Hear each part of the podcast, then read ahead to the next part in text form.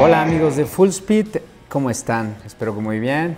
Yo soy Giuseppe Yuki, no, soy David Fonseca, ¿cómo están? ¿Qué tal les fue este Summer Break? Y ahora nos toca hablar de la previa de Zandvoort, el Gran Premio de los Países Bajos.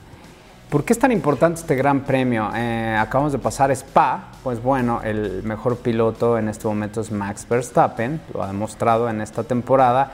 Y eh, los dos eh, grandes premios que corre en casa es Bélgica, porque él nació en Bélgica, pero bueno, toda su vida y su papá creciendo en Zandvoort. Entonces, este es su gran premio local. ¿Qué tiene de especial y mágico Zandvoort? Eh, bueno, vayamos a la historia. El circuito se construyó en 1948, está ubicado a 15 kilómetros de Ámsterdam y está prácticamente pegado a la playa. Pero lo que hace interesante este circuito es que está construido sobre un em, espacio lleno de dunas, lo cual lo, hace muy especial. el primer Gran Premio se corrió en 1952. Eh, es un circuito con 4.2 kilómetros de longitud se requieren 72 vueltas para completar la distancia exigida por el reglamento. Es un circuito muy legendario porque se corrió desde 1952 hasta 1985. Ahí vimos grandes proezas desde Ascari, eh, Jackie Stewart, como lo mencioné, Nicky Lauda, James Hunt, Alan Prost, Senna. Es un circuito que se caracteriza por, eh, después de su última remodelación, tuvimos una ausencia de 35 años, desde 1985 regresó hasta el 2020. Se han realizado varias eh, remodelaciones a lo largo de su historia, pero la última fue llevada por la empresa Dromo. Jarno Safeli fue el encargado de hacer esa remodelación, que dejó este circuito como un circuito único le, quiso dar muchos tonos, pero estuvo basado en el peralte natural que tiene el terreno. Entonces eso lo hizo un circuito único. El mismo diseñador, eh, desde la postura que empezó a, crear esta nueva propuesta de circuito para el Gran Premio de los Países Bajos fue la inclinación en todas sus curvas. El circuito cuenta con 14 curvas, eh, tiene dos zonas de DRS es un circuito que eh, le agrada mucho a los pilotos, sobre todo después de la última eh, remodelación. Y bueno, es un circuito donde requiere mucho downforce. Eh, hay dos curvas que son muy especiales, la 3 y la 14. Ahorita que repasamos el circuito les vamos a contar por qué. Pero es un circuito angosto, no se puede hacer muchos rebases, lo cual la quali es, es importante. Hay momentos para hacer rebases, pero no es tan sencillo. Y eh, bueno, este circuito de Países Bajos, eh, la probabilidad de que Max gane es muy alta, ganó el año pasado, y bueno, el dominio que viene eh, acarreando Red Bull en los últimos grandes premios y sobre todo ahorita después del reinicio del Summer Break y lo que vimos en Spa de un contundente 1-2 por la parte de la escudería a cargo de Max que está imparable y de Checo que lo acompaña fue, fue maravilloso ver eso. Pero ¿qué nos espera? Eh, ¿Por qué es tan importante Países, Bajo, eh, Países Bajos? Eh, Max lleva cuatro victorias al hilo consecutivas. Está una más. Si gana en Países Bajos, empate el récord de Lewis Hamilton de cinco victorias consecutivas. Hamilton lo consiguió en el 2014. Eh, yo creo que Max Verstappen va por el récord que lleva siete años vigente eh, de Vettel, de Sebastián Vettel, cuando estuvo en la escudería de Red Bull, por cierto, que son nueve victorias consecutivas, una verdadera proeza. ¿Qué significa esto? Que Max Verstappen debería de ganar todos los grandes premios que restan de esta campaña. Por eso es tan importante Sandboard, por eso es tan importante Países Bajos, porque es su casa entonces, ¿qué nos espera este fin de semana? Bueno, pues nos espera a un Red Bull imbatible, nos espera unos Ferrari compitiendo en un circuito que le va bien a ese monoplaza que hemos visto unas historias de terror los últimos grandes premios. Eh, no han beneficiado para nada a Leclerc, parece que están jugando en su contra, pero Ferrari tiene en este circuito una gran eh, posibilidad para, para ponerse al tú por tú con los Red Bull. Y ahorita Checo Pérez está atravesando por un gran momento, creo que será un gran, gran, gran, grande premio. Eh, vamos a hablar un poco del, circuito, de lo técnico. Bueno, vamos a hacer el recorrido por el circuito de Sandboard. Y bueno, comenzamos con la recta principal.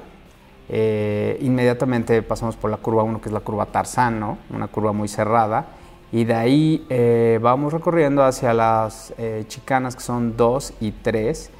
Inmediatamente después viene una, una, serie de curvas, una secuencia, la 4, la 5, la 6 son curvas de alta velocidad que aquí van a empezar a promediar buen, buen ritmo de carrera y después viene un grupo de curvas que es muy interesante con mucho peralte, que es la 7, la 8, la 9 y la 10.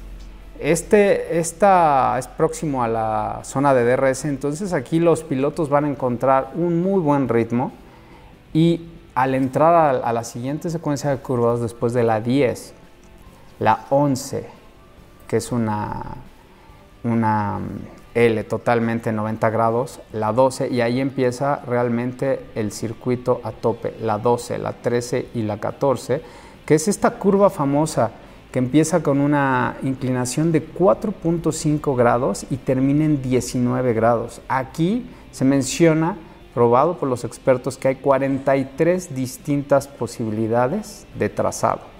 ¿Qué quiere decir esto? Que cada piloto va a poder probar cómo se apoya mejor en el coche. Y esto hace único y maravilloso este circuito.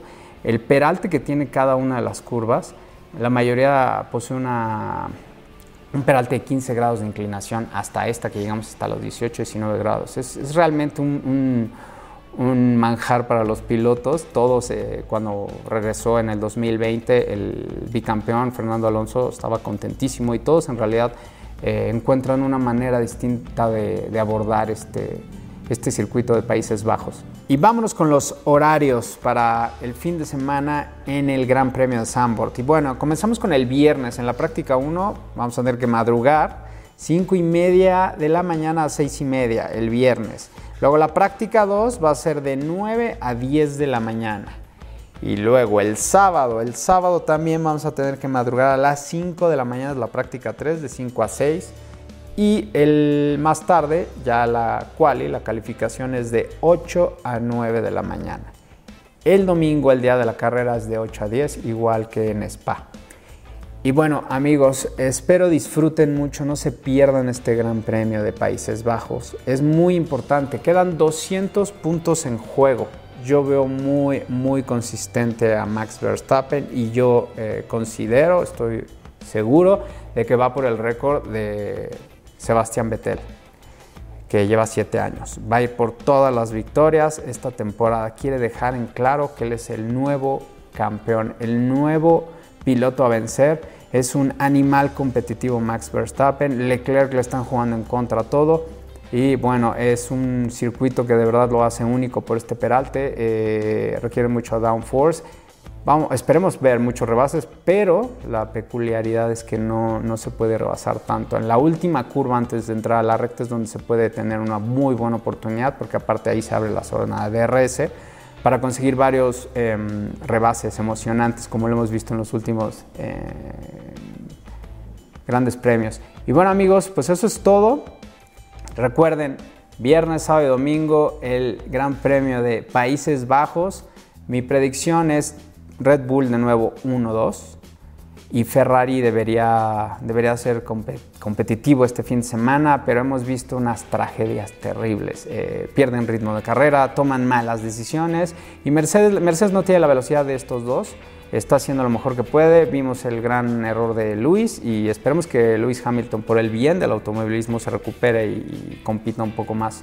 Pero amigos, los esperamos en, la reseña el próximo fin de semana. Disfruten mucho el Gran Premio y hasta la vista. Por favor, escríbanos, eh, coméntenos y bueno, nos vemos pronto.